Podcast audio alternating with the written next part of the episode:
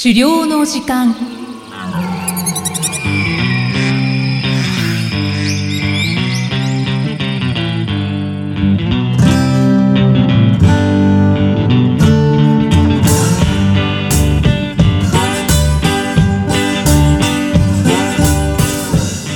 こんにちは、漁師の藤井久人です。こんにちは進行役の生きみえです。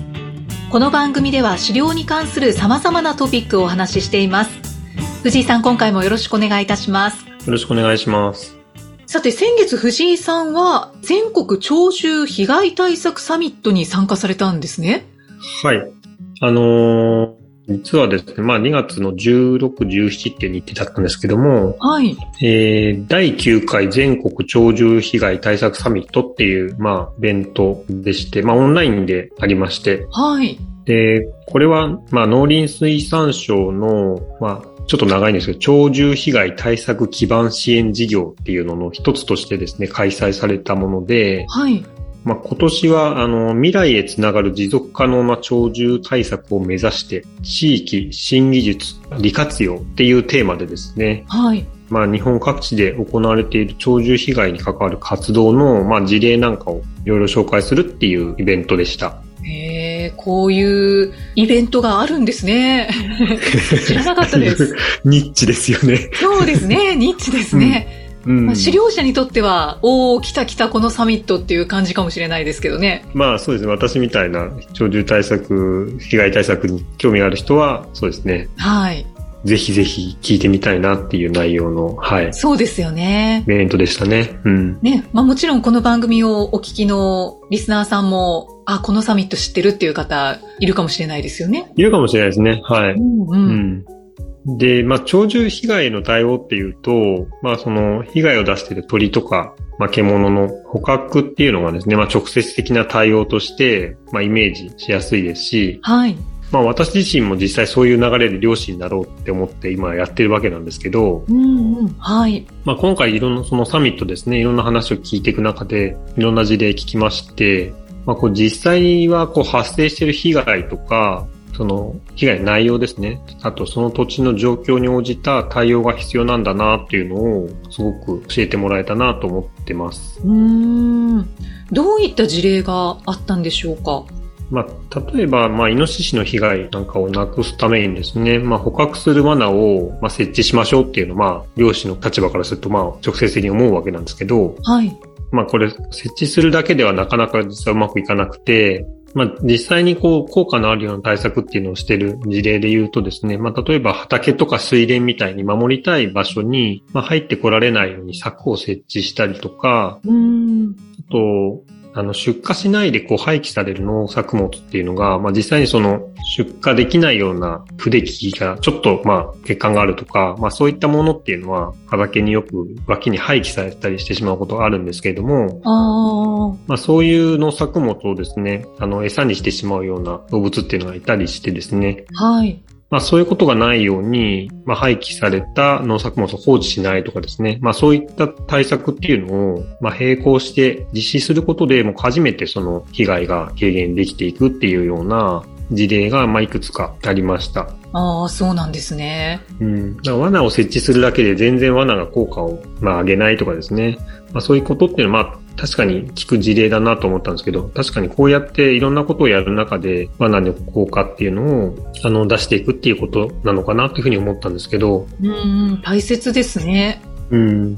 で、そういった対策を進める中で、柵を設置できないようなところっていうのも当然出てきてしまうんですね。地形的に無理とか、ああ。うん。まあ、特に川辺とかですね、川岸とかそういうところって設置しにくかったりするらしいんですけど、はい。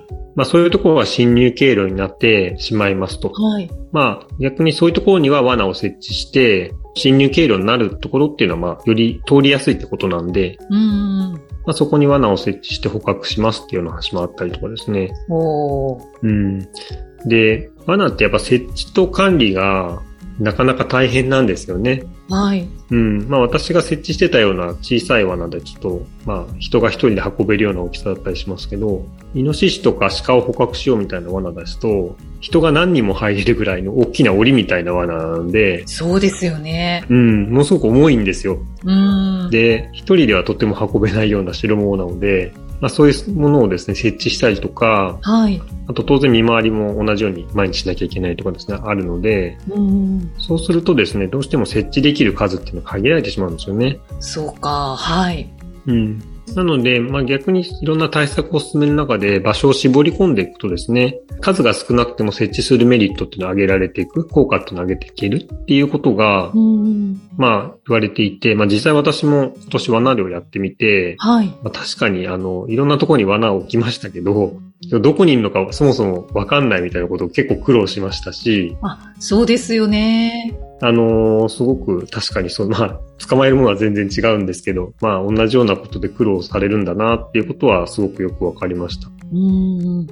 この侵入経路のところに罠を設置するってすごい効率的ですよね。うん、そうですね。ねここに通ってきて、まあもちろん侵入してくるぐらいだからお腹空いてんのかな とかちょっとよくわかんないですうんけど、だだから餌に引き付けられやすいとかあるんですかね。ねなんか入りやすいところうん。を、こう、柵とかうでん特定して設置をするっていう。うん。うん。まあもちろん最初から全部柵でくくれればね、まあそれはそれでいいんでしょうけど、どうしても、うんうん、ダメなところはそういった対策で合わせていくみたいな話がすごく興味深いなと。まあ漁師からするとどうしても取ることばっかり考えがちっていうか、うん、なんですけど、うんまあ、そもそもやりたいのは被害を出さないことのはずなので、はい。そのためにやれることってもうちょっと最適化できるんだなってことをですね、あなんか確かにそうだなってすごく話聞いてて、うん、思いましたし、まあ実際それがいいい事例として紹介されてるっていうことも分かる通り、なかなかそういうふうにうまくできている地域っていうのは逆に少ないみたいなんですよね。ああ、あの、テーマが、うん。地域新技術利活用。という言葉が入っていましたけれども、うん。この中のキーワードの一つ、新技術うん、うん。で何か面白いものってありましたか？はいはいはい。あのードローンの活用事例っていうのが面白いのがありまして、はい。あのーまあ、ドローンって、まあ、空からこう上空からいろんな撮影したりとか、まあ、物を運んだりとかって、まあ、いろんな使われ方今されてますけど、はい。えっと、その事例ですと、赤外線カメラを搭載してですね、はい。それで上空から山を撮影をすると、あの、赤外線カメラって熱に反応して熱源を多分キャッチできるんだと思うんですけど、うんうん。はい。野生動物のいる場所とか動きっていうのをですね、映像で把握できるということを紹介されてまして、これ相当画期的じゃないですか？そうですよね。はい。今までだとこう人が山の中入ってって、こう動物の痕跡を調べて、あ、ここに鹿がいたんだなとかですね、うん。調べたりとか。あとまあ、猟犬はもっとこう素早く匂いとかでもね、嗅ぎ取れるから、もっと効率的かもしれないですけど、はい。まあでもそういうのでこう、下から探していかないと、面で、あの、なんていうんですかね、実際に地面を歩かないと、うん。あの、探せなかったわけなんですけど、それをですね、上から一気にバッとこう、しかも機械がね、やってくれるから、すごく効率的ですし、そうですうね。ん。まあ、すごくこう、少ない労力で、しかも正確なデータはい。集めることができるわけですから、うんうんうん。まあ、捕獲の効率っていう意味では、すごくこう、効果ありそうだなっていうふうに思いましたし、はい。うん。あと、まあ、巻き狩りって、まあ、猟犬使って居場所を探したりとかってしますけど、まあ、もしかしたら将来的には猟犬の代わりにドローンを使うっていうような時代も来るのかもしれないな、なんて思いました。そうですね。うんあと今想像してたんですけれども、うん。まあそういう時代が来るかどうかはわからないですが、うん。あのドローンで上空から山を撮影して、あ、ここにイノシシがいるうんってなった時に、うん。じゃあイノシシがここにいますって、漁師さんに伝える前に、うんもうドローンに銃を設置しておいて、もうそこで撃っちゃうみたいな、すごいですね。SF の世界みたいですね。なんかそれが、こう一番手っ取り早いというか、うん。なんかそういう時代が来ちゃったりしてって今お話を聞きながら想像してました。はいはい。まあなかなかちょっとね、銃の扱いってただでさえ怖いんだけど、機械がね、はい。飛んできて撃つっていうと、なかなかまたそれはそれで兵器みたいなもんだから、怖いっちゃ怖いですけどね。はい。まあ、いろんな問題ははらんでますけど、なんかそういう時代も来ちゃったりしてって思っちゃいましたね。あまあそうですよね。だから、実際にその偵察行為だけじゃなくて、もう少し、あの、アクティブな活動にそういうの使いましょうみたいなのは考え方としてはあると思って、実際にあの、ドローンを使って、その、追い立てる動物を追い立てて、こう、自分が持った方向に、はい。こう、来させるみたいなことを試みられている方っていうのは、実際ネット上では見たことはありますね。ええそうなんですうね。ん。わあ、じゃあどんどん使われ始めてるんですね。いや、それはかなりレアなケースだと思うんですけど、あーまあ、あと、どれぐらい効果が出せるものなのかっていうのは多分、まだ実験中のレベルだとは思うんですけどね。うーん。うん。けど可能性は感じますね。そうですね。まあ多分赤外線カメラ自体がまだ高いとか、高いのでなかなかそういうことはしにくいとか、まあいろんな問題今のところあるのかもしれないですけど、うんうんうん。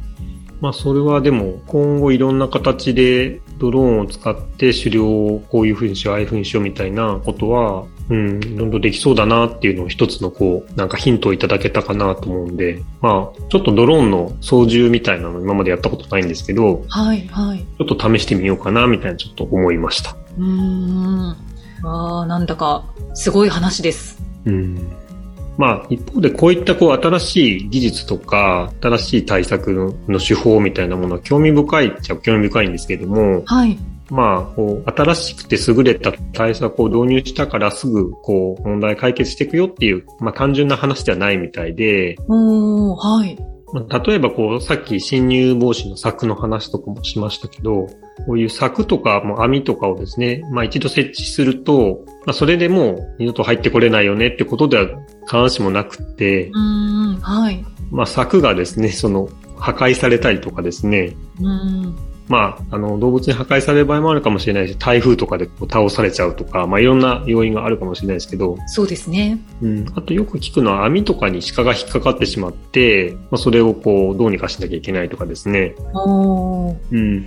まあそういう対処にも当然人が必要になってきたりしますので、はい。まあそういうのをですね、まあ誰か一人この人だけやってねとか、まあ例えば漁師さんだけがやってくださいねとかって人任せになってしまうと、あの、なかなかそれが持続できない。うーん。この人だけがすごい負担を感じてやっているっていうのになってしまうと、もうその人がもうやりませんって言ったらとか、その方が、あの、別の地域に移られてしまったらできないとか、そういうふうになってしまうと、まあ持続可能なっていうところは、あの、テーマにもありましたけど、はい。そうするとやっぱり難しいんですよね。そうですね。うん。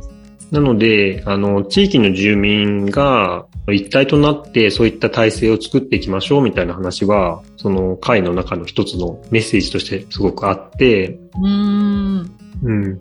まあそうすることで持続可能な対策が継続できるよっていう話はすごく理解できるなと思いました。まあ、実は私自身も最近それを実感するような出来事が身近にありまして、ああ、そうなんですか？うん。どんなことがあったんですか？うん。まあ、私のはい。地域ではです、住んでる地域ではですね、まあ、いくつかの世帯と共同で使うゴミステーションがあって、はい。まあ、よくあるパターンだと思うんですけど、まあ、皆さんそこに決まったゴミの日にこうゴミ捨ててみたいな感じで、回収集したらそこを回収してきますよみたいな普通のやり方なんですけど、まあやっぱりあの、私の地域って森とかが近くにあるせいもあって、カラスとか結構住んでるんですよね。はい。で、結構ごカラスがですね、まあゴミを漁って散らかしてしまうっていうことが、まあありまして、はい。うん。まあ、どのゴミステーションにも結構その問題ありますよね。うん。ただまあゴミステーションの上にちゃんとネットかぶせるようにしたりとかはい。してはいるんですけど、まあカラス入ってきたりとかしないようにしてるんですけど、まあどうしても冬の時期になるとカラスも結構餌に困るっていうのも多分あって、結構頑張ってですね、はい。なんとか餌を取ろうってしてくるんですよね。ああ、うん。なので、こう、ネットの隙間とかから、こう、くちばしを入れて、こう、すごい、ゴミ袋を破って中のものを頑張って出すみたいなことを。すごいやってたりとかして、まあ、それで散らかったりしちゃうんですけど、はい。なので、こう、ゴミ袋ってできるだけ、こう、ゴミステーションの奥の方に置いて、そのカラスのくちばしぐらいでは届かないところに置くのが一番ベストだと思うんですけど、確かに。うん。まあでも、やっぱどうしてもゴミのね、袋が多かったりして奥にもう置けないよって時もありますし、うん。あとまあ人間どうしても、あの、朝の時間帯忙しいので、ついついパッと手前に置いて行っちゃうみたいな方も、うん。まあそれは本当にしょうがないことかなと思うんですけど、はい。あると、まあそれがもうあっという間にカラスの餌食になるみたいなことがですね、起きるんですよね。うーん、そうですねう。ん。まあその農作物の被害とかとちょっと似た話なのかなって私は思ったんですけど、はい。まあもしカラスの個体がすごい異常に多くて、もうそれが一つの被害の原因になってますっていうことであれば、まあカラスを捕獲しましょうってことも必要なのかもしれないんですけども、はい。まあネットをしっかりかけて、そのネットのそばにこうゴミ袋を置かないってことをですね、ちゃんと徹底できれば、うーん。まあそもそもカラスは絶対にそんなことできないんですよね。そうですね。うん。だからそれが一番私としては効果的なんだよなっていうふうに改めて思って、うーん。うん。でもそれって誰か一人が頑張ればできることじゃなくて、やっぱりそこにゴミステーションにゴミ捨てる人一人一人がですね、協力しないと、うん、あの、一個でもそういうつけるようなゴミ袋があると、もうカラスが寄ってくるみたいな、なっちゃうから、はい。うん、やっぱりみんなの協力が欠かせないんですよね。だから、うんちょっとそんなことをすごい気になって、あの、住民の方とちょっとコミュニケーションしたいみたいな機会があったので、はい。まあ、私自身にとってもなんかこれは一つのなんか鳥獣被害の体験なんだなっていうことをちょっと思った次第です。本当ですね。サミットのお話とつながりますね。たまたま。うーん。まあ、そうですね。うん、すごく、あの、まあ自分自身はそんな畑って言ってもそんなに広くやってないので、はい。そんなに被害って言ってもたかが知れてると思うんですけど、まあ、ゴミは散らかると結構やっぱり片付けたりとか大変なので、うー。うんん、なんか臭くなりますし、景観も悪くなりますうし。んう。ーん。